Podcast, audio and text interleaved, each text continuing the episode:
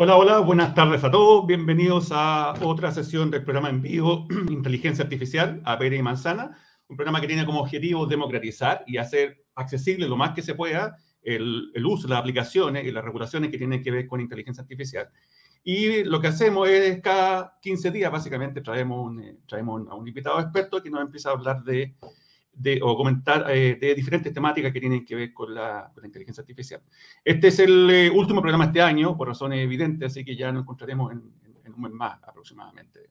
Eh, nuevamente, como es de costumbre, los invito a que comenten, hagan las preguntas que corresponden en el chat, ¿cierto? A nuestro, a nuestro invitado o invitada.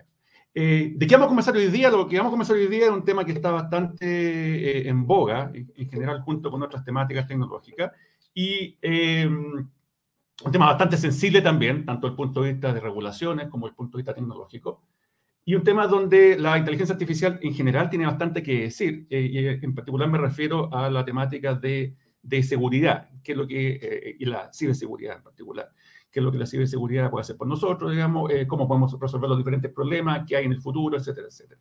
Y para eso hemos invitado a una, a una experta en ello, eh, les voy a presentar a Romina Torres. Romina Torres, profesora, eh, investigadora de la Universidad Nacional Andrés Bello, aquí en Santiago, para los que nos están escuchando fuera de, fuera de Chile. Y, ella, y con ella vamos a comenzar el tema de ciberseguridad. Eh, Romina también tiene un doctorado en informática, por tanto se ha especializado bastante en estos temas, así que es el experto al cual, el cual tenía que estar acá sí o sí. Así que vamos a hacerlo entrar. Hola Romina, ¿cómo estás? buenas tardes y gracias por aceptar la invitación. Bueno, muchas gracias por la invitación, John. Eh, bueno, estoy muy contenta de estar acá, sobre todo en un programa así que permite democratizar justamente, como decías tú, el conocimiento y, bueno, también ojalá atraer mucho más gente al área. Exactamente, exactamente. Y lo interesante de esto, Romina, que en general en todos nuestros auditores tenemos de todo tipo de personas de diferentes formaciones. Así que es, ahí tenemos abogados, tenemos ingenieros, tenemos gente que está en marketing, así que esto llegar a todo el, todo el público posible es súper relevante, digamos, para que la gente entienda y, también, en el fondo, quitarle un poco los miedos, los mitos que hay con respecto a toda esta, toda esta temática.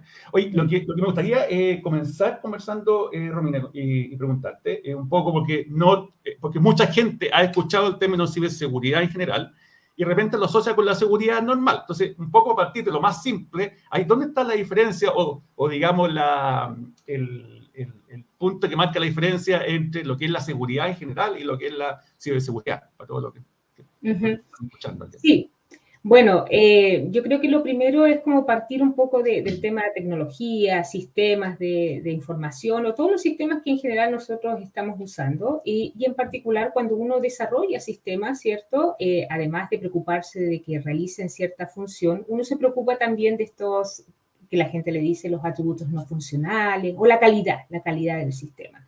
Y en ese sentido, bueno, este tema es antiguo, el tema de la calidad nació también con el tema de ingeniería de software y eh, tenemos una serie de, atributos que son importantes de respetar. Y entre esos, por ejemplo, está, por supuesto, lo que es la, seguridad.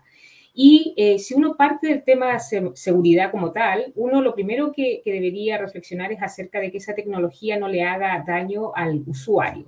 Uno podría quizás eh, plantearlo de manera más física cuando estamos hablando de un dispositivo médico que quizás tú estás utilizando, quizás alguna inyección de insulina, por ejemplo, de manera eh, semi o automática.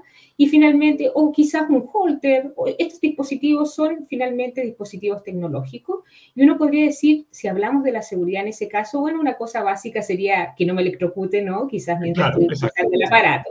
O sea, el eh, Claro, Entonces, seguridad o safety, ¿cierto? Que es como se, se dice en, digamos, en el ámbito más eh, anglosajón, Em, es parte también de lo, que, lo que busca, ¿cierto?, la tecnología. Y obviamente em, esa seguridad es lo primero que se trata de respetar, que la tecnología no haga daño. Y también estos daños no solamente van a ser físicos y por lo tanto la ciberseguridad en ese sentido, en esa línea, ayuda en cierta forma también a evitar de que eventualmente puedan ser manipulados, por ejemplo, estos dispositivos físicos, voy a partir de ahí quizás es mucho más cercano para nosotros o para el público, eh, porque podría ser manipulado por terceros para eventualmente producir un mal funcionamiento del aparato y, por lo tanto, dañar, ¿cierto?, eh, la integridad incluso física, ¿no?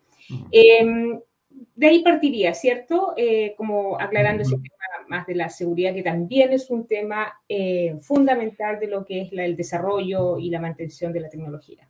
Oye, eh, Romina, tuviste con un, con un punto que notado una, una pregunta que quería hacer, pero justo con un punto súper relevante. Por ejemplo, nombraste aparatos médicos, ¿ya? ¿Cierto? Que, que también pueden ser susceptibles a, un tema de seguridad por alguna falla, lo que sea.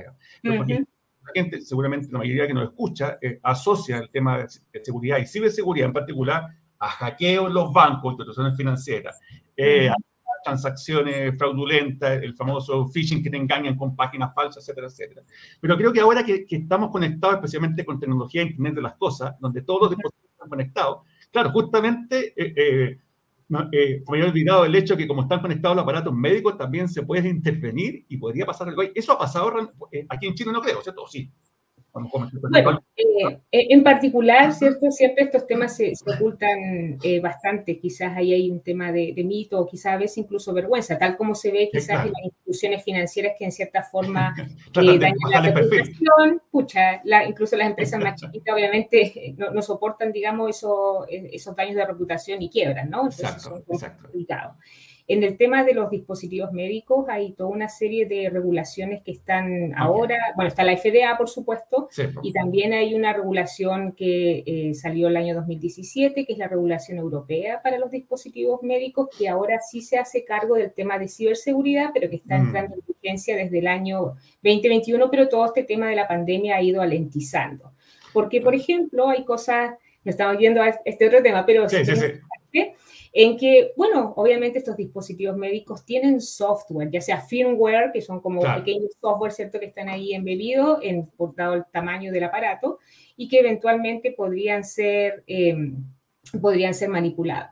Uno siempre escucha, por ejemplo, cuando hay ataques, uno dice, chuta, mantengan actualizado, por ejemplo, los sistemas, los parches, ¿cierto? Bueno, obviamente estos dispositivos también tienen un cierto software que ya ha estado tiempo en el mercado, que ya le ha dado tiempo quizá a terceros como para poder hacer ingeniería reversa, para poder entender cuáles son los protocolos de comunicación y eventualmente generar eh, ataques hacia eso. Y eh, obviamente, bueno, hay varios eh, artículos que ahora están trabajando en ese tema y que justamente por esta línea de los ransomware, ¿cierto?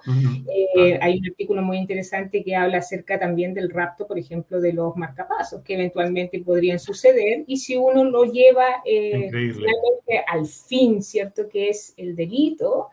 Eh, bueno, obviamente una persona con malas intenciones podría obviamente generar dinero a partir de eh, hacer un rapto a un, marcapaso y obviamente yo creo que muchas personas estarían dispuestas lamentablemente a pagar por ello porque podría poner en vida, o sea, en riesgo su vida. Entonces son temas que no son menores y no son, y, son terribles porque afectan la, vida de las personas. Exacto, exacto. Oye, eh, Romina, y con respecto a eso, ahora yendo un poco al tema más eh, tecnológico, digamos, en particular desde el punto de vista del software y la ciberseguridad, eh, lo que hay, porque esto de la ciberseguridad viene, bueno, tú eres, tú eres experta en eso, viene de, de, años atrás, ahora, lo que pasa es que ahora se le ha dado una importancia mucho mayor, lamentablemente por todo lo que ha pasado, por todas las cosas malas que han pasado, ¿cierto? Pero ¿qué dirías que marca la diferencia entre la ciberseguridad que se hacía antes, o los mecanismos de ciberseguridad que se desarrollaban antes, y los mecanismos que hay ahora con inteligencia artificial, que incorporan inteligencia artificial, que incorporan otro, otro mecanismo, a lo mejor para el tema de transacciones, la famosa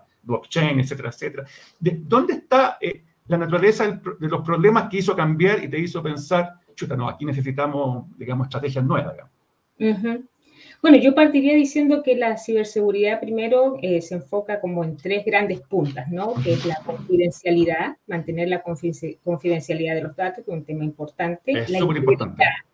La integridad de los datos también, en el sentido de que obviamente eh, modificaciones, eh, digamos, en silencio, por decirlo de alguna manera, podrían incluso alterar la toma de decisiones de, de las distintas organizaciones para distintos fines.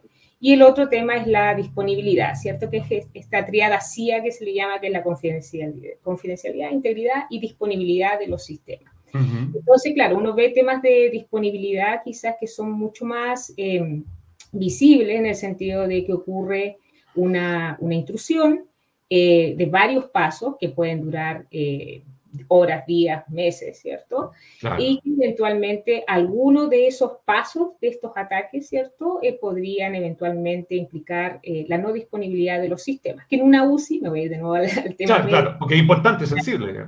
O en Düsseldorf, ¿cierto? Que también hubo ahí un, un, ransomware que finalmente lo que hizo, produjo la no disponibilidad del sistema de emergencia. Mm. Obviamente las personas no pudieron ser atendidas y producto de eso, ¿cierto? Y el traslado de pacientes que estaban graves, que no pudieron ser atendidos, murieron. Una persona, una mujer en particular.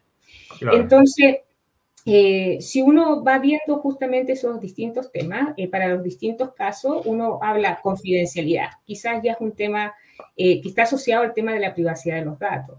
Eh, desde mucho tiempo, ¿cierto? Llevamos desarrollando sistemas y la forma en que esos sistemas se comunican entre sí o cómo almacenan la, data, mm. ¿cierto? Eventualmente podrían afectar la confidencialidad de esto si es que alguien pudiese estar oyendo la red, ¿cierto? Y procesando básicamente distintos paquetes, que eso existe mucha, mucha tecnología, muchos aplicativos eh, que eventualmente permiten hacer eso, incluso con un fin también educativo.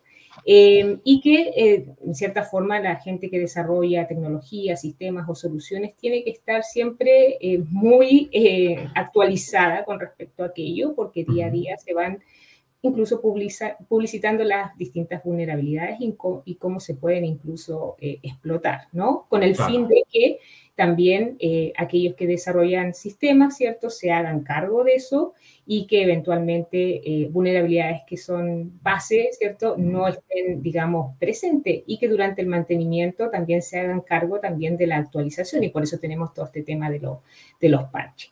Ahora, si uno piensa, ¿cierto? Em, ¿Por qué eh, utilizar inteligencia artificial? Bueno, es porque básicamente a medida que va aumentando la tecnología, eh, bueno, todos nos vamos capacitando y también las personas que tienen eh, fines, malos fines, ¿no?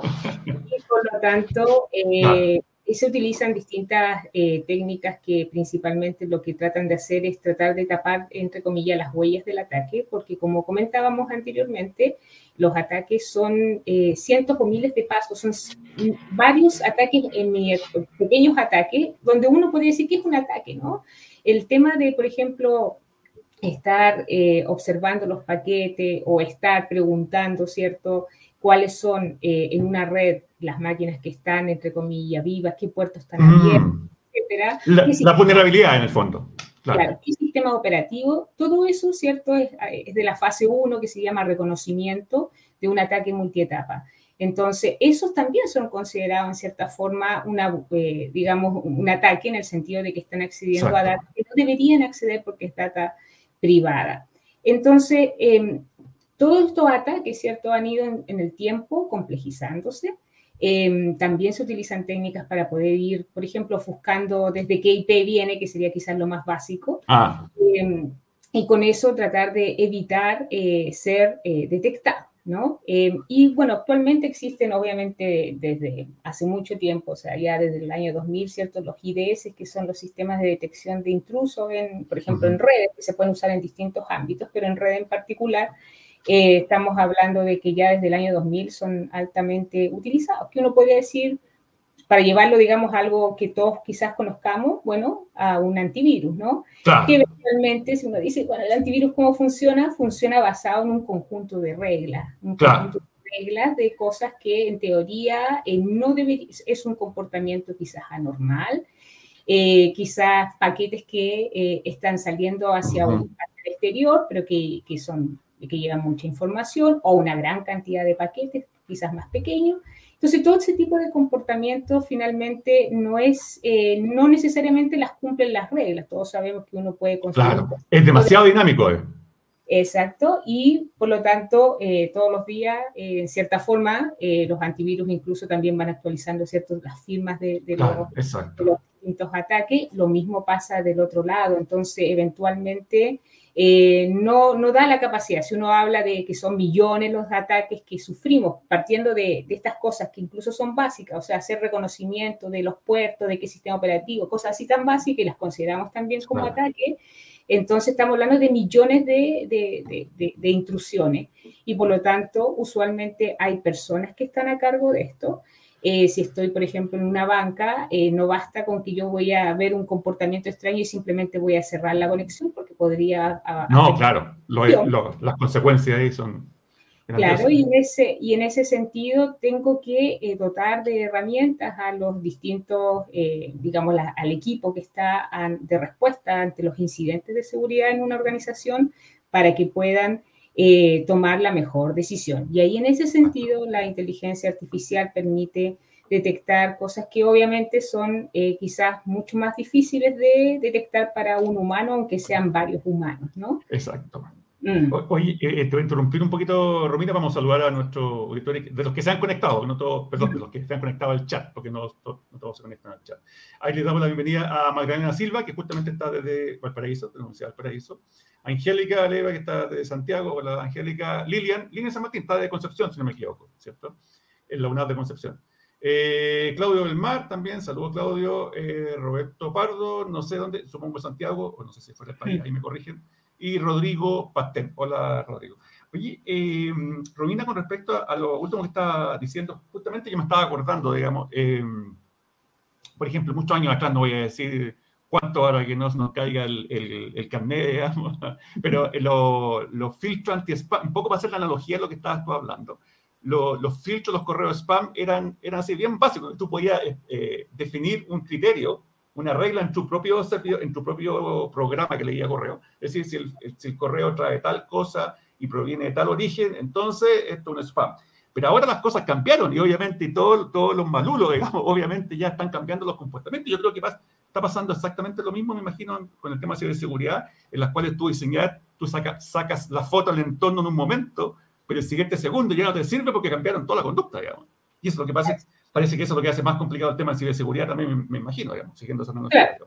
Claro, no necesariamente todo el comportamiento, porque bueno, uno sabe que están como generando ciertas mutaciones, ¿no? Si uno ve incluso el tema de, malware, que en su momento lo estuvimos mirando también con Kaspersky, con una persona, ah. un investigador que participaba en estos congresos que se hacían, que, que estuvimos haciendo en conjunto hace un tiempo en Valparaíso, con distintas universidades e instituciones. Em, bueno, eh, una manera, ¿cierto? Cuando uno decía los malware, ¿cierto? Una, una eh, básicamente es código, ¿no?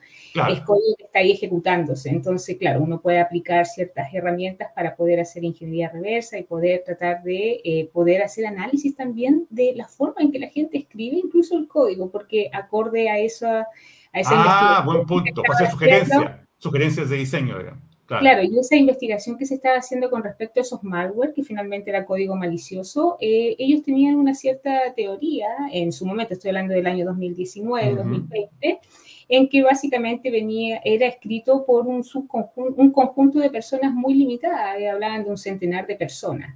Eh, obviamente modificaban la forma, los códigos, etcétera, y hacían pequeñas modificaciones eh, y se generaba un malware A, B, C, D a partir de la misma raíz. Entonces, una manera también de, poder detectar, por ejemplo, esos mismos malware, bueno, era eh, poder hacer análisis de cómo el código estaba escrito, para qué, para poder finalmente, eh, a partir del código que se pudo recuperar, tratar de detectar quién podría ser el potencial autor o los potenciales mm. autores. Detectar la autoría, claro. Claro, o a qué malware se parecía eh, utilizando quizás técnicas de clusterización para poder después saber cuál podría ser el potencial comportamiento siguiente que tuviese esto, porque no es algo que se ejecuta y desaparece, sino que eventualmente puede ir buscándose, claro, va a estar basado en temas de aleatoriedad también, porque justamente también se está tratando a la vez de poder evitar ser eh, detectado pero eso era una muy buena alternativa si pensamos nuevamente que eh, hacer soluciones basadas o utilizando componentes de IA permiten a las personas tomar mejores decisiones. Bueno, obviamente si estoy en un ataque, bajo un ataque, pensando en un ataque que, dura, puede durar meses perfectamente, eh, uno, eh, cuando está, digamos, a la mitad, y llega a detectar la cadena de los distintos, de la secuencia, entre comillas, porque no es tan secuencial, o del grafo en realidad, eh, los distintos pasos hacia atrás. Y la pregunta es cuál eh, es el próximo paso que podrían tomar, dado que tenemos... Tratar de predecir. Sí, y eso obviamente se abre un tremendo árbol, ¿cierto? De distintas, con distintas probabilidades. Ah claro, distintas posibilidades con distintas probabilidades y con un potencial riesgo. Y obviamente, de nuevo decimos lo mismo, eh, es una herramienta para apoyar, probablemente quizás no estamos tan preparados para que sea autónomo y tome estas decisiones como de bajar operación de sistema, eh, pero eh, que permita a la gente que tiene que tomar esas decisiones de ver qué puerto cerrar, qué sistema bajar. Por lo menos que haga, por lo menos que haga el primer filtro, porque, como tú bien dices, claro, no puedo automatizar, ser totalmente autónomo en todo, pero a lo mejor en, la primera capa, digamos, a lo mejor sí podría... Y permitiría priorizar, y poder eh, tomar quizás la, la, decisión, una mejor decisión que si no tuviese estas herramientas que me permiten aumentar esta capacidad. Oye, Romina, y con respecto a lo mismo, yo, sé que este tema que te voy a comentar ahora es sensible para un montón de organizaciones en Chile, pero uno ve, especialmente banco, a veces la tocaba a uno retail, lamentablemente, que, como tú decías, eh, hay un periodo que lo atacan, ¿cierto? Hay toda una vulnerabilidad, ¿cierto? Que se detectó. Obviamente, como tú dices, no lo publicitan tanto porque obvio, no conviene.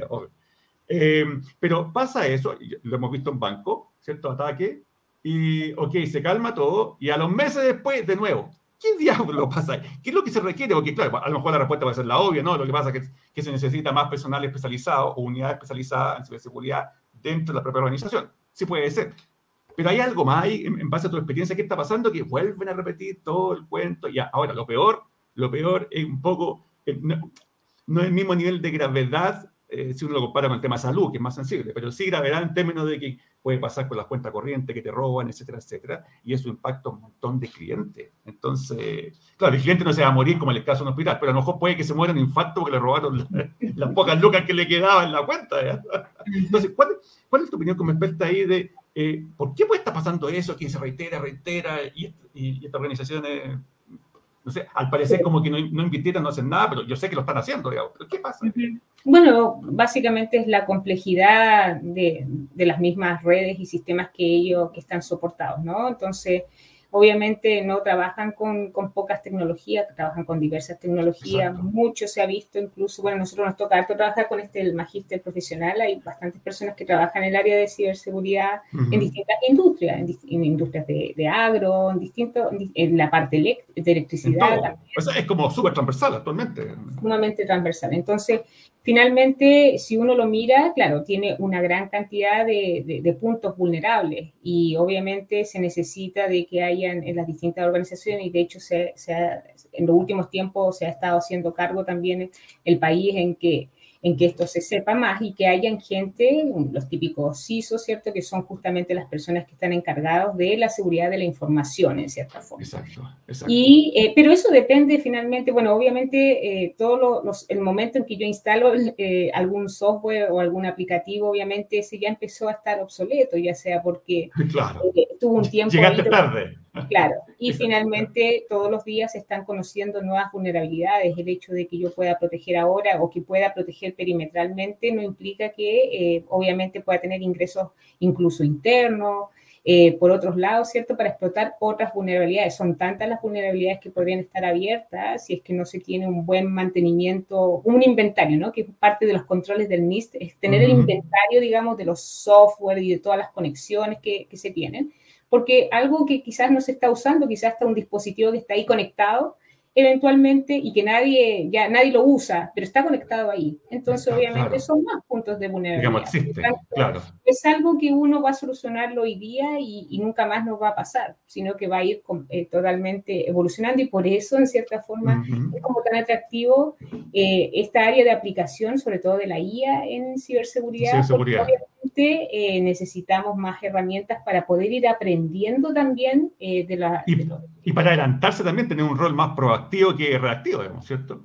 Porque no te puedes, como tú decías, no te puedes quedar tranquilo que resolviste el problema ahora, pero lo más probable es que los maduros, digamos, van a cambiar algo su estrategia y van a atacar nuevamente tiempo después. Esta cuestión te va a durar Además que estadísticamente el tiempo que se demoran las organizaciones en saber que están bajo ataque es muy, muy amplio. O sea, estamos hablando de meses que recién se dan cuenta eventualmente, porque finalmente son, digamos, conexiones, paquete y cuántas conexiones podríamos tener. Si uno mira el CECIR, por ejemplo, de gobierno, el CECIR hace una tremenda labor porque está monitoreando básicamente las redes públicas. Sí, sí, sí, para que la gente Sí, el CECIRT es una unidad del Ministerio del Interior y Seguridad que lo que busca justamente es monitorear el tráfico que ocurre entre las instituciones públicas principalmente. Por ejemplo, FONASA. Ahí en FONASA, ¿cierto? Pueden estar viajando quizás nuestros, los, bonos de las personas que estén en FONASA, ¿cierto? Y va a ir una cierta cantidad de, de data, eh, y eventualmente, bueno, ahí se puede descubrir muchísima información que alguien podría hacer eventualmente mal uso, ¿no? Se podría, por ejemplo, si es que se tuvieron quizás malas prácticas cuando se desarrolló un sistema y hay un sistema que se está conectando con un sistema, por ejemplo, ya que estamos hablando de salud, se está conectando con un sistema del Ministerio de Salud para poder informar eh, no sé, las personas que están contagiadas de alguna enfermedad complicada, ¿cierto? Que la gente tiene un poco de temor. Si esa información está, o esas datas, esos paquetes están viajando de manera desencriptada, obviamente es un punto en que eh, obviamente podría aprovecharse de eso o incluso si, esa persona se da cuenta que también viajan ahí como los tokens o los, los puntos, las llavecitas que me van a permitir conectarme y que allá al otro lado me reciban esa data, bueno, alguien podría incluso modificar esa data afectando la integridad de los datos y eventualmente, no sé, mañana podría salir hablando quizás ahí el gobierno de que tenemos 19 eh, millones de personas con eh, PCR positivo. Claro, claro, por ejemplo, claro. claro. buen punto y sensible. Claro. entonces si uno se, se, da cuenta hay cosas que son básicas que de repente no se están tomando. Eh, quizás eh, a veces uno dice, chuta, al parecer pareciera ser que fue una casa sin puertas ni ventanas, ¿no? Solamente porque somos buenos ciudadanos eh, estamos respetando que no podemos ingresar a esa casa porque es una propiedad privada, pero no es que necesariamente esté eh, protegida. Y eso significa que cada una de las soluciones que nosotros estamos utilizando, todas, todas las soluciones, nosotros tendríamos que preguntarnos cómo eh, administran la información que, que, que, tienen, ¿no? Y cómo fueron desarrolladas, con qué tecnología, porque esa tecnología puede tener vulnerabilidades súper ultra conocidas que hasta un chico de colegio, digamos, puede aprender ciberseguridad bueno, eventualmente hace sus pruebas, ¿no? Independiente que eso es, eh, ahora está en contra de la, de la ley. Exacto. Oye, eh, Romina, te voy a interrumpir nuevamente. Vamos a dar la bienvenida aquí a que nos están escuchando, a Rubén Taucare, eh, José Barra, me imagino que, que, parece que me había dicho la otra vez que está como anónimo, pero es José Barra, Magdalena Silva, que ya hemos saludado, a Julio Carrasco, Luis Aros, eh, Francisco Rubina y Magdalena tenía, o tenía dos, voy a partir por la última, tenía una pregunta, ahí la voy a pasar a, la parte central. Dice, según la estadística, ¿cuál es el sector más atacado, es un tema interesante, o sensible en Chile para tener este robo de información y ataque informático? Según tu experiencia, ¿y dónde está el, el, principal foco? Es una respuesta complicada, digamos, de, entregar, eh, justamente porque ahora, hace muy poquito, ¿cierto? Existe una obligación de poder reportar, eh, digamos, los distintos ataques que sufren las distintas organizaciones. Antes uno sabe de muchos casos, pero no necesariamente están todos confirmados y, y por lo tanto no es complicado responder. Pero típicamente, eh, por lo que se ha visto, está más asociado al robo de, de data bancaria. Mm tú comentabas al, principio, ¿no? Todo lo que yo pueda obtener de, claves, accesos y eventualmente para tarjetas de crédito. Entonces, si las organizaciones donde nosotros estamos, por ejemplo, ya que nombraste en algún momento el retail comprando, no tienen, eh, digamos, eh, los cuidados constantes de poder eh, proteger, ¿cierto?, esa data como debería ser, Em, entonces, eventualmente esa data se filtra y hay gente que la compra. Entonces, esto hay que pensarlo que en cierta forma es un, eh, es un son delitos, ¿no? Eh, que solamente quizá uno cree. Negocio, delito y negocio a la vez para algunos. Claro. Exacto. Entonces, de hecho, el tema de la data médica también es un tema que se transa muchísimo, eh, digamos, en, otro, en otros ámbitos. Sí. Oye, Romina, y con respecto a eso mismo, también estaba pensando, bueno, volviendo al tema, que eh, que ahí tú conoces también bastante el tema de salud. Fíjate que, claro, con este tema que ha pasado de lo... A, ver, voy un poquito más atrás. Siempre uno asocia que eh, en el caso de ciberseguridad hay un, entre comillas, ciberdelincuente, un malulo que está detrás, que tiene un comportamiento de ciberdelincuente. Pero hay veces también que puede ser. Eh, hagamos un poco futurología. Ojalá que siempre sea futuro, futuro, futuro, que no sea realidad, pero, pero supongamos que hay tanta película a veces y tanto documental, que de repente, por ejemplo, eh, lo que tú hablabas de los aparatos, de los dispositivos médicos, ¿ya? un, aparato de Holster o lo que sea, y que alguien tuvo acceso a esa información. Si alguien, un delincuente normal, tú, normal entre comillas, tuvo acceso a esa información, quizás, claro, va a producir daño, digamos, eh, digamos, evidente, pero no es tan garrafal, por ejemplo, si esa información fuera accesible por instituciones de salud, por, perdón, por prestadores. Porque claro, porque yo podría decir, oye, este tipo, eh, me di cuenta a partir del aparato médico que está usando, que en estos, no sé, tres últimos meses se ha ido a hacer un montón de chequeo al corazón, algo está pasando, a ver, este tipo, ¿qué plan de salud tiene? Entonces, no, no hay riesgo que pase eso, o está todo, o ya sacramentado, está todo H protegido, digamos, que, no, que eso es impensable, digamos. La verdad que ahí desconozco eh, si es que una institución de salud podría hacer uso de esa data independiente de que uno la tenga ahí encima de la mesa, por decirlo de alguna forma. Eh, habría que ver si es que realmente está dentro del, ámbito eh, legal.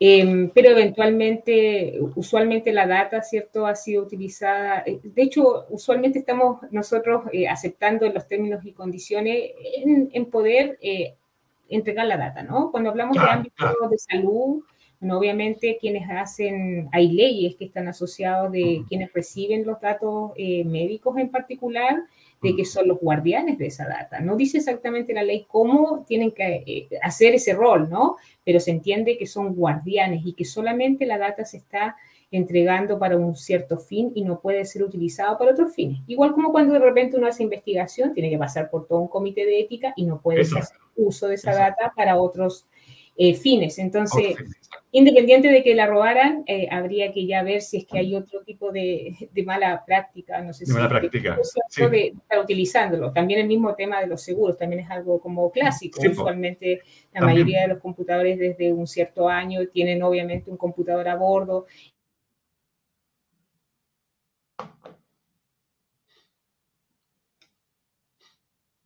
Me parece que se nos, se nos fue la conexión con, eh, con Romino. Vamos a esperar que vuelva ahí.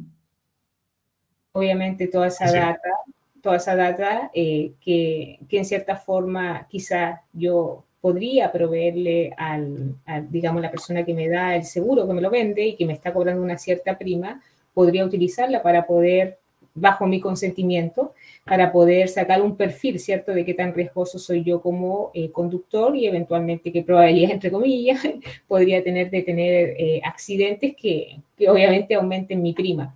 Toda esa data, claro, eventualmente estamos eh, a diario entregando esa data. El tema es que esa data no debería ser usada para otros fines que, o al menos yo debería estar súper consciente de cuáles son las consecuencias que podría, podría tener.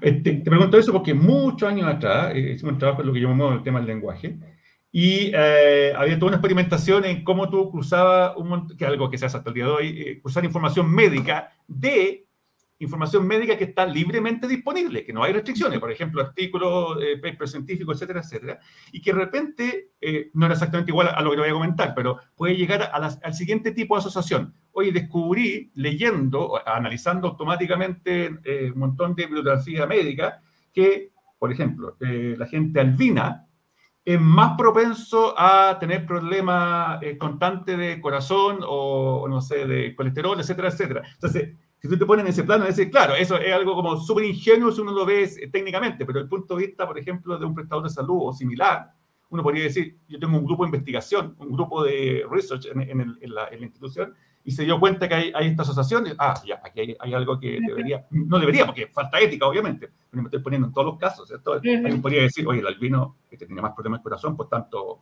no sé, no lo vamos a aceptar en el programa A, sino en el plan B, digamos. Ojalá que pase eso tiene... Eso es información pública, eso es información pública, porque los registros médicos estamos de acuerdo que es privado, pero estamos hablando de público. Yo creo que ahí se cruza, aunque no fuimos al tema, pero es súper interesante también, eh, yo creo que se cruza incluso con el tema de la política nacional de inteligencia artificial y quizás con el tercer eje, ¿no? Que habla de los temas éticos y el tema del, sesgo, el tema, digamos, de la justicia, el tema de la inclusión o la no discriminación, entonces, de la, transparencia incluso de los algoritmos en, en general. O sea, el hecho de que haya una institución que esté quizás haciendo ese tipo de... Eh, hay que verlo, ¿no? En cada caso. hay que analizarlo, pero eventualmente podría cruzarse con esos otros temas que son eh, más bien éticos, que ahora, que quizás hasta antes se usaban, digamos, eh, nadie criticaría eso, ¿no? No, llegáis a sacar los datos y lo analizan. pero ahora sí, porque en cierta forma está, digamos, todo este movimiento del... Eh, de lo que es el desarrollo y el despliegue de manera responsable de los sistemas o de la tecnología que utiliza inteligencia artificial para que no vaya a ser que, eh, cierto, cumple justamente con, la función que es apoyar a la persona a saber cuál es la prima que te voy a dar o si te voy a dar qué, plan de salud, pero eventualmente podrías estar causando un daño. Y si causa un daño quiebra eh, lo que son también derechos quizás fundamentales de, la persona. Exacto hay un cruce eh, súper eh, importante, para mí me gusta mucho esa línea, ¿no? Que, porque en cierta forma va en función de que la tecnología ojalá siempre vaya a apoyar el bienestar de las personas y ojalá eh, si lo hace para un cierto grupo, no por hacerlo para un cierto grupo, vaya a perjudicar la tecnología a otro grupo, sobre todo minorías.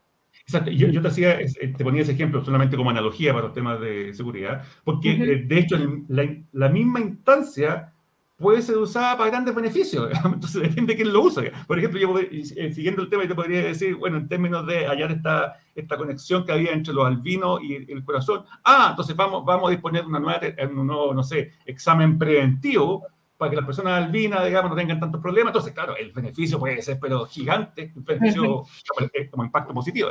Claro, pero depende de quién lo tome, digamos, entonces hay temas de, obviamente, regulaciones. pero ahí también me gusta eso, el tema de los objetivos, bueno, de...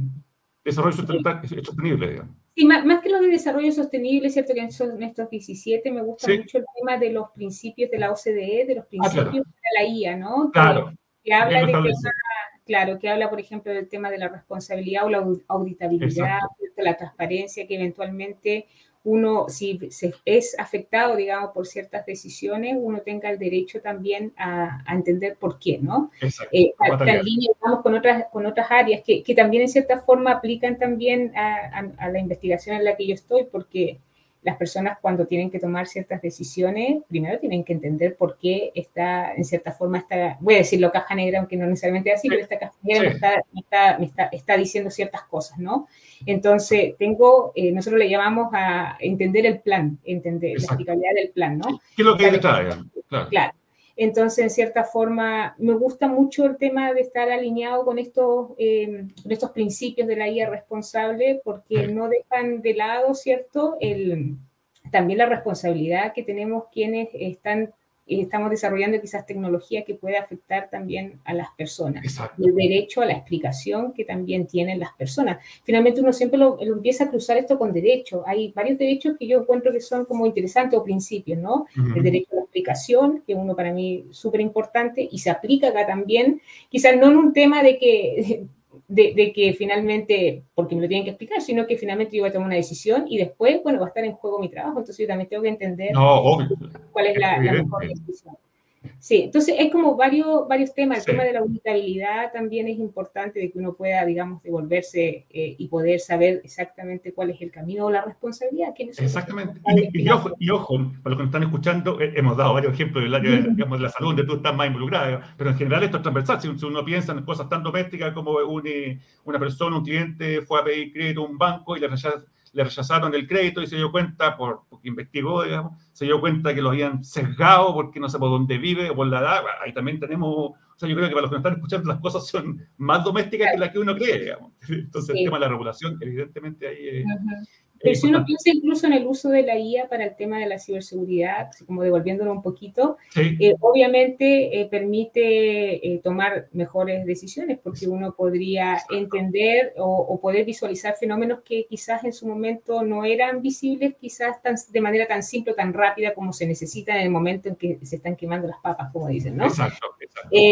pero, pero también no hay que pensar como inteligencia artificial como que fuera, no sé, como, como algo que intocable, ¿no? Eh, porque hay uno de los temas que encuentro muy, pero muy, muy interesante, es que finalmente si uno dice la inteligencia artificial aprende de los datos, em, bueno, eh, obviamente el, otro tema que está muy fuerte ahora es el tema de los envenenamientos, justamente a la fuente de datos que aprende la IA, sobre todo los sistemas que están continuamente aprendiendo y que tienen que adaptarse en cierta forma, sobre todo al tema de streaming de data, que eventualmente pueden venir distintos fenómenos, pero también, eh, o podría ser que yo, eh, no, yo necesariamente, sino personas con, eh, con principios, digamos, maliciosos, pudieran modificar ese streaming de data para hacer que los sistemas eventualmente eh, o, olviden o, o, dejen, digamos, cosas, o que finalmente la misma data de la que yo estoy atendiendo, eso por debajo, ¿cierto? Tal como hablamos anteriormente, la integridad de esos datos, o sea, se modifiquen esos datos y eventualmente esos mismos algoritmos que eran potentes,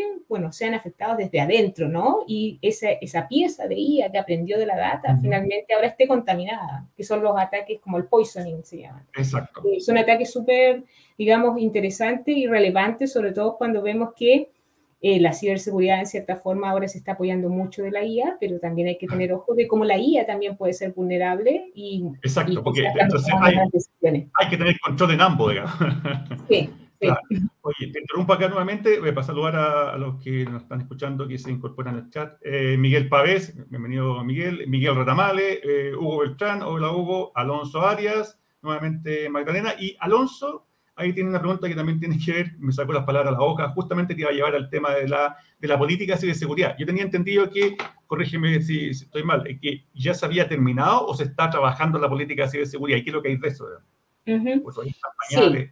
O sea, una cosa es la política, ¿cierto? Y después van las leyes también, obviamente. Pero tenemos una política nacional de ciberseguridad entre el año 2017 y el 2022, que está activa ahora.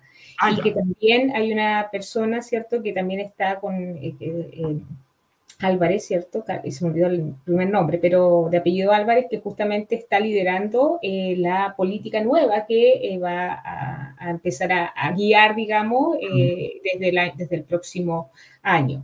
En base a eso, ¿cierto? También se está trabajando, bueno, las distintas leyes. Y si, no sé si decir están en pañales, pero está en camino, o sea, el país ya se está haciendo cargo, ya venía con una política, hubieron muchos de los puntos que están ahí en la política, si se hubiesen logrado, ¿cierto? Había un conjunto incluso de, de, medidas que se tenían que tomar el 2018 ya. No se hizo.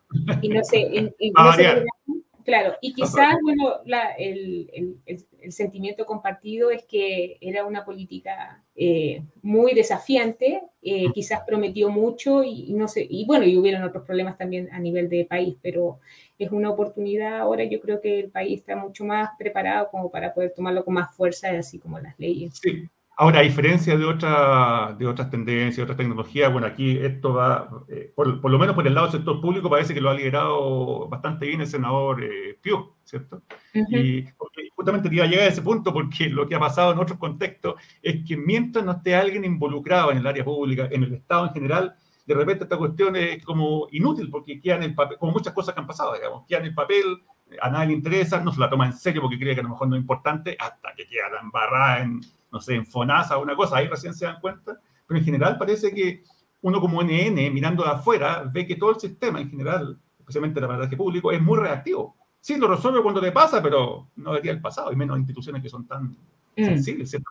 Digamos. Claro, pero en cierta forma la, política va está recogiendo, digamos, los distintos puntos. Hay modelos, obviamente, que ya llevan años funcionando en otros países, como el modelo de la madurez de las capacidades de ciberseguridad que tienen los países, que es el modelo de Oxford, que está siendo bastante utilizado.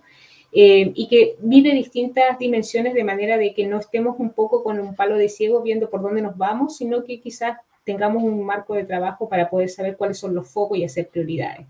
Eh, y en ese sentido, eh, por lo menos se está, digamos, abordando y dando cabida a esos distintos frameworks que llevan bastante tiempo, los frameworks de los controles del NIST, Usualmente dentro de la organización incluso uno podría hablar de la ISO 27000, ¿cierto? Para temas de seguridad de la información que lo están aplicando las municipalidades, por ejemplo, ahora las asociaciones están moviendo todo ese tema. Eh, o sea, es un tema que, cruza todo, ¿no? Pero, eh, pero por lo menos ahora hay una concientización general. Eh, bueno, la semana pasada, de hecho, estuvimos en el tema del lanzamiento de la eh, de la hoja de ruta, ¿cierto? Que, estaba liderando Microsoft eh, junto con la Universidad Católica. En ciberseguridad. Claro, en ciberseguridad y que se están, digamos, ahí tiene 12 proyectos emblemáticos, que está abierto también ahí como para poder verlo, de manera de que no seamos, entre comillas, quizás tan inocentes o ignorantes, ¿cierto? Y finalmente eh, a veces caigamos en, la, en, la, en, los ataques más, más básicos, ¿no? Exacto. Em, y también lo otro que está liderando la Comisión del Futuro, ¿cierto? Que también, por supuesto, está el senador Pugh, em, es justamente estas mesas que, que, se abrieron en base al tema de la política para poder hacer Chile 2035 realmente digital, hacer la transformación digital segura. Y ahí se armó una mesa eh, donde que hay un coordinador, ¿cierto? Y que eh, tiene, convocó, me gusta mucho eso, igual como la de Microsoft, que convocó gente de distintos ámbitos, ¿no? Público, privado, academia, etcétera. Em, y esa mesa, esas mesas están en funcionamiento, hay una mesa de investigación avanzada en ciberseguridad, que hay varios de los temas eh, que quizá hoy día estamos tocando, y además de otros, y que eso entiendo que va a ver la luz, entre comillas, ¿cierto? Esta propuesta en, en marzo. Perfecto. Hay, hay, hay, estas cosas interesantes que se vienen. Hoy te quiero llevar aquí, hay, le doy la bienvenida a Leonardo Cárdenas, que también, eh, esto está conectado con algo que te había dicho yo cuando hablábamos del tema de las vulnerabilidades en diferentes tipos de organismos, por ejemplo, los bancos, ¿cierto? Y que claro, una de las muchas razones a veces pueden ser que no tiene el personal o mucho personal o no tiene personal adecuado. Y, y, con respecto a eso, Leonardo toca un buen punto que quizás yo no diría que ni siquiera es en, en, eh, solamente en ciberseguridad, sino también en inteligencia artificial y otros ámbitos. Él dice, hoy en la empresa privada se puede ver experto en ciberseguridad, experto en ciberseguridad entre comillas, al menos con este título o cargo que se autodesigna. Sin embargo, muchos de ellos no tienen el conocimiento y podemos ver una rotación de empleos considerable. Ahí, está el efecto que se está dando además de políticos, ¿cómo controlar el conocimiento de las empresas que se lleva, que, se lleva un ex empleado, ¿cierto?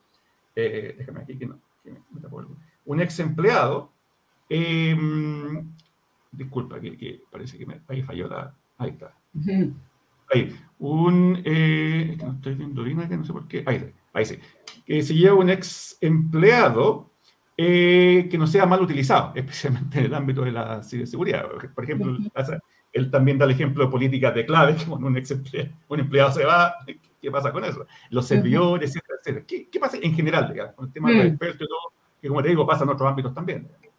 Sí, bueno, son como varias, eh, dos por lo menos, dos preguntas diría yo en particular. Eh, el tema de los expertos en ciberseguridad, bueno, parte incluso de esta hoja de ruta, eh, también está, ya, ya, sabemos y todos hemos escuchado, ¿cierto?, de la falta de 10.000 eh, bueno, no sé si decir todos expertos porque la ciberseguridad es bastante amplia, eh, pero en el área de ciberseguridad para el 2035, por lo tanto el país está corriendo detrás de esto. Em, actualmente, por ejemplo, uno de los proyectos que encuentro bien interesante es el poder eh, hacer, eh, digamos, como, entre comillas, estas escuelas de ciberseguridad para que la gente se vaya capacitando, no necesariamente que esté a cargo de, un, de, una universidad en particular, sino que incluso que sean en base a voluntariado, o sea, de que personas que ya tienen ciertos conocimientos puedan aportar y quizás le, le retribuya de otra manera, no necesariamente de manera monetaria, para que se puedan ir. Reconvirtiendo más personas o especializándose de mejor eh, manera.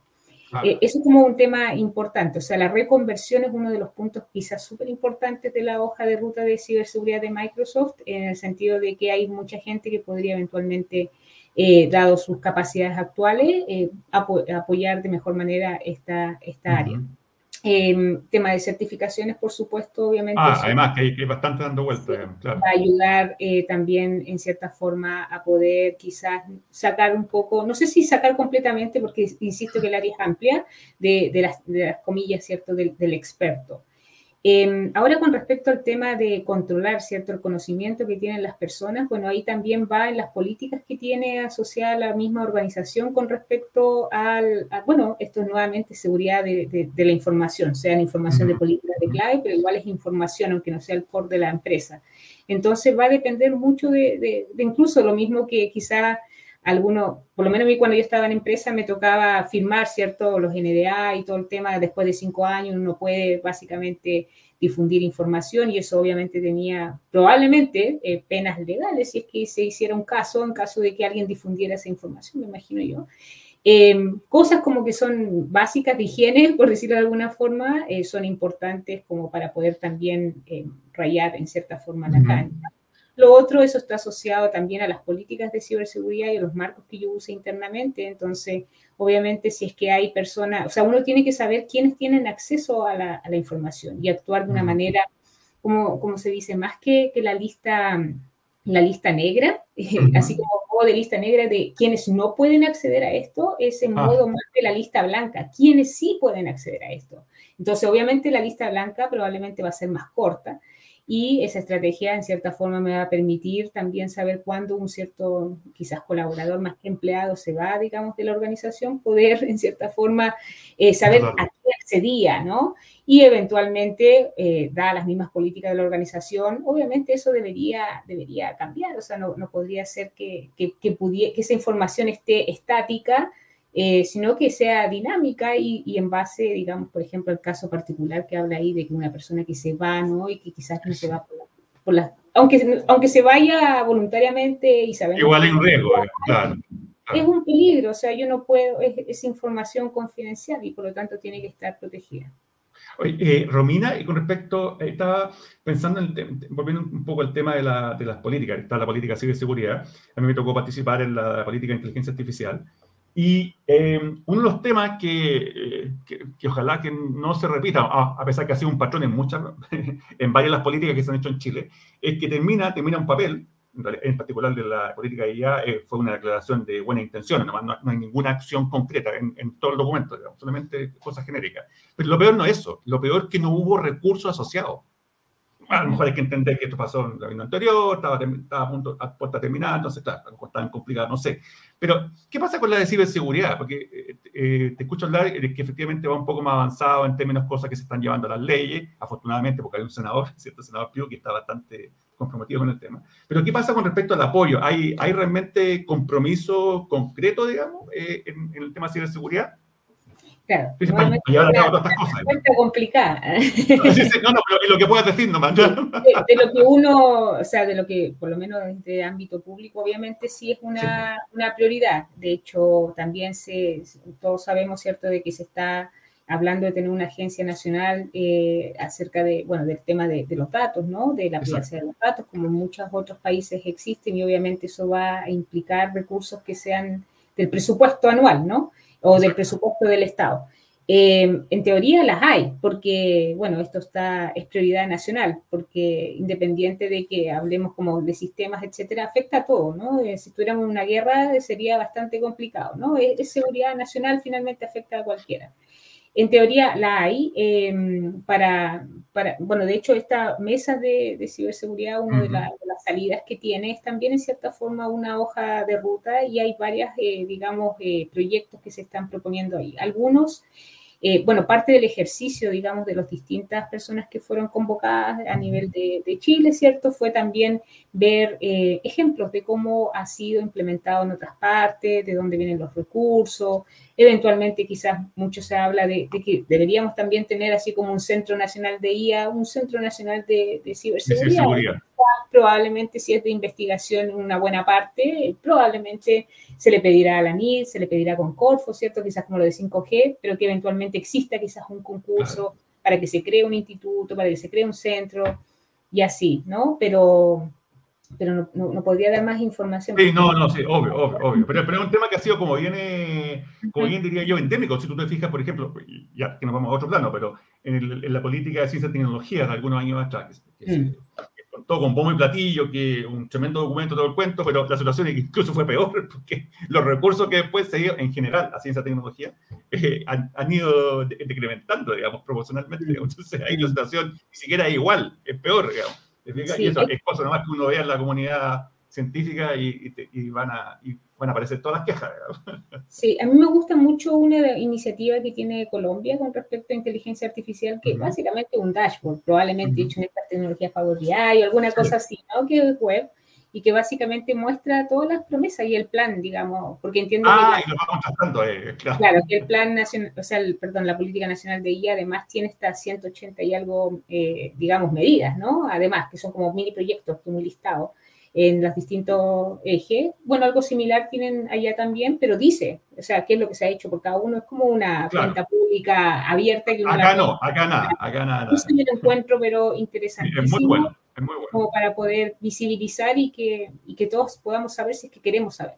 Claro, y sacarle en cara a, lo, a, la, a, lo, público, a ver, hicieron o no hicieron lo que, lo que estaba comprometido, que en este caso ni siquiera lo que dijeron, sino lo que está escrito, está en papel, digamos. Está la, claro, porque para nosotros, por ejemplo, como mesa, yo estoy en la mesa de investigación avanzada en ciberseguridad de la submesa, eh, y uno de los temas que también nos, tuvimos que aplicar nuestros recursos propios fue poder investigar básicamente las, distintos, las distintas promesas que tenía la política, cuál era su nivel de avance. Entonces, no, es, no, no, fue menor porque no estaba la información en alguna parte, claro. Magna labor, magna labor es mucho trabajo, sí. Oye, Romina, y ya estamos ya casi a la hora, quedan algunos minutitos, y, un poco para ir cerrando, eh, pues lo que quería eh, que, comentáramos es, ¿qué se viene en el fondo? Ahora, ¿qué se viene en el, qué, futuro, qué, qué, tiene el futuro, qué desafío o qué obstáculos, si quieres ver, eh, vienen en general en ciberseguridad y el uso de la inteligencia artificial, donde tú veas que, ya, aquí parece que por acá se viene un tema súper trascendental que no hemos abordado bien, o no sé, o hay algo, digamos. ¿Qué, es lo que tú como experta ves que viene ahí? Sí, como, comentaba, ¿cierto? Sí, como estado del arte, uno podría decir quizás también, eh, bueno, se ha enfocado mucho en poder, en la parte quizás más académica y eventualmente en empaquetar estas soluciones, en el ámbito de poder detectar eh, básicamente ataques, mm. clasificarlos, visualizarlos. Y eso hay muchísimo, muchísimo, muchísimo trabajo publicado, códigos abiertos, etcétera. Eh, lo que hay menos, ¿cierto? Es em, en, lo que son los ataques multietapa o multipaso, que uno en un principio pudiese pensar de que ah, es como otra cosa, pero en realidad esos son los ataques que en realidad eh, organizaciones. Sí, porque son eh, cientos y cientos de pasos que están correlacionados y ahí viene... Ahí es donde yo estoy trabajando justamente en cómo correlacionar estos ataques y poder reconocer planes eh, dentro de, de, un gran ámbito.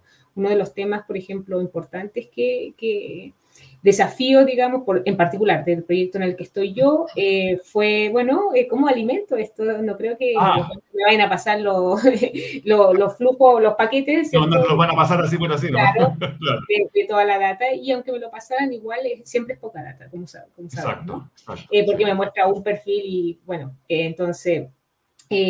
así que uno de los desafíos como importantes es conjuntos de datos que estén disponibles. Ahora, tengo un poquito más de fe con el tema de que ahora estamos obligados a reportar los incidentes y eventualmente quizás mm. con algunos permisos se pueda acceder, digamos, a esa, a esa data y con, con, ciertos filtros de limpieza, como se hace muy bien en el portal de transparencia, me gusta bastante en ese sentido que uno puede, yo antes iba con un disco duro, ahora no, todo, digamos, uno pide data a distintas instituciones, más de las 300 instituciones, y uno puede obtener esa data eh, y eventualmente poder hacer, digamos... Es mucho más expedito, digamos pero independiente igual tengo problema ahora, no, así que no, no, puedo esperar mucho. Nosotros, por ejemplo, todo este tema de los datasets lo hemos estado trabajando inspirado un poco en todo lo que son estos, eh, en, los entrenamientos que se le hacen a la persona, que son las hackatones, ¿no? que se hacen por varios días, sobre todo una conferencia muy importante en Las Vegas, que se hace ya 30 eh, años, y por lo tanto ellos tienen, digamos, participan los mejores hackers, pensando que los hackers no son delincuentes, ¿cierto? Tenemos los hackers y los ciberdelincuentes.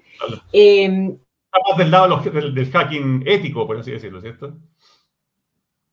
Ahí se anduvo desconectando nuevamente.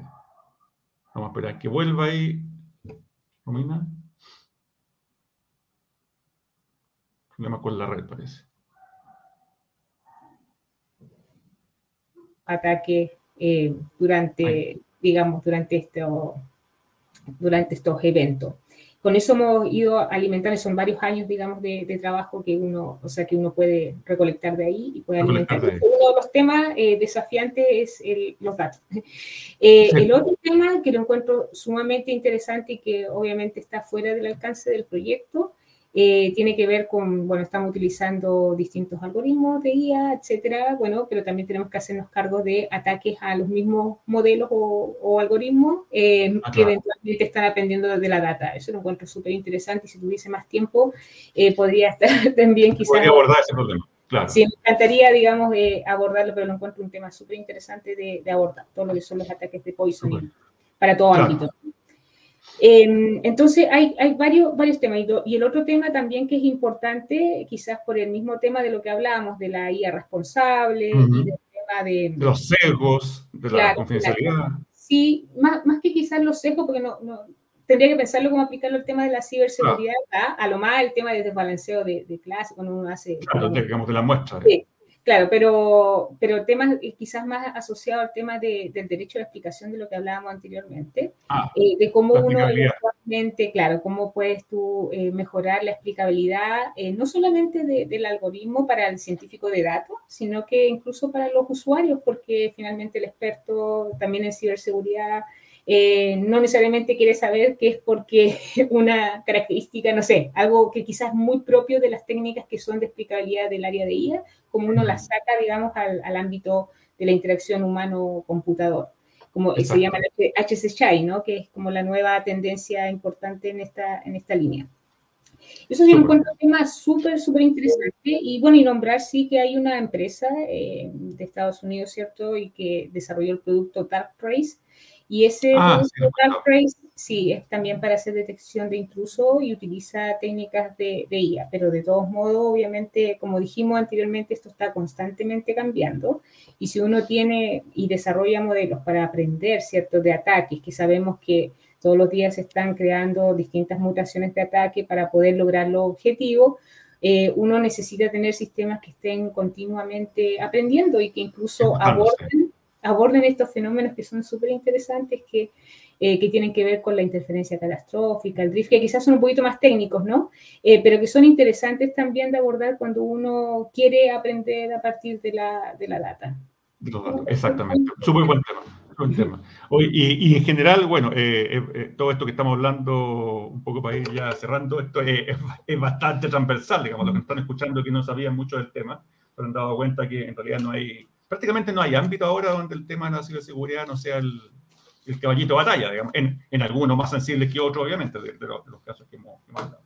Así que súper buena conversación, eh, ya, estamos, estamos terminando ya, les doy la, eh, las gracias a toda nuestra auditoría ahí, que algunos que son súper fieles, que están siempre ahí conectados, los que están en el chat, como también los que nos están escuchando. Les recuerdo que también Aparte de los videos, eh, que la conversación, la entrevista va a estar disponible cada cierto tiempo, la tenemos en el canal en Spotify, así que si alguien no tiene tiempo, no tiene recursos para verlo, también lo puede escuchar ahí mientras va, mientras va el trabajo. Así que, oye, Romina, te agradezco bastante eh, la participación, súper interesante. Yo creo que este tema da para varias, varias otras entrevistas después de seguridad, que es mucho. Claro, porque tenemos temas tecnológicos, temas de regulación, cómo esto se interconecta, como tú decías, con otras, con otras temáticas que yo creo que incluso del ámbito de salud, que tú hablabas de los dispositivos, yo creo que hay, hay una cantidad de gente que quizás no, no, lo había asociado, digamos, que efectivamente hay temas, de, hay temas súper sensibles. Así que te, agradezco bastante em, que hayas aceptado, Romina. Bueno, te dejamos también para otra, otra ocasión para que podamos seguir hablando de este tema de ciberseguridad que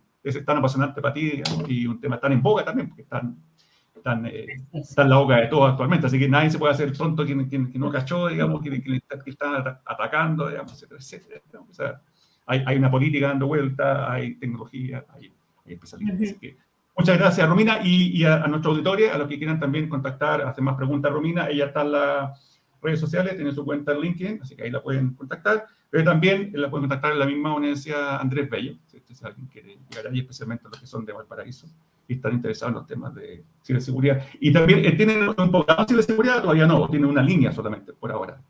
Sí, bueno, tenemos un, eh, hay un par de diplomados, uno que está con Microsoft también, ah, pero ahora también tenemos la carrera de Ingeniería en Ciberseguridad, pero en modalidad Advanced, alineados con este tema de la reconversión. Eh, entonces, eventualmente se puede estudiar, digamos, de noche y, y, y poder trabajar por tres años para poder adquirir los conocimientos para Ingeniería en Ciberseguridad.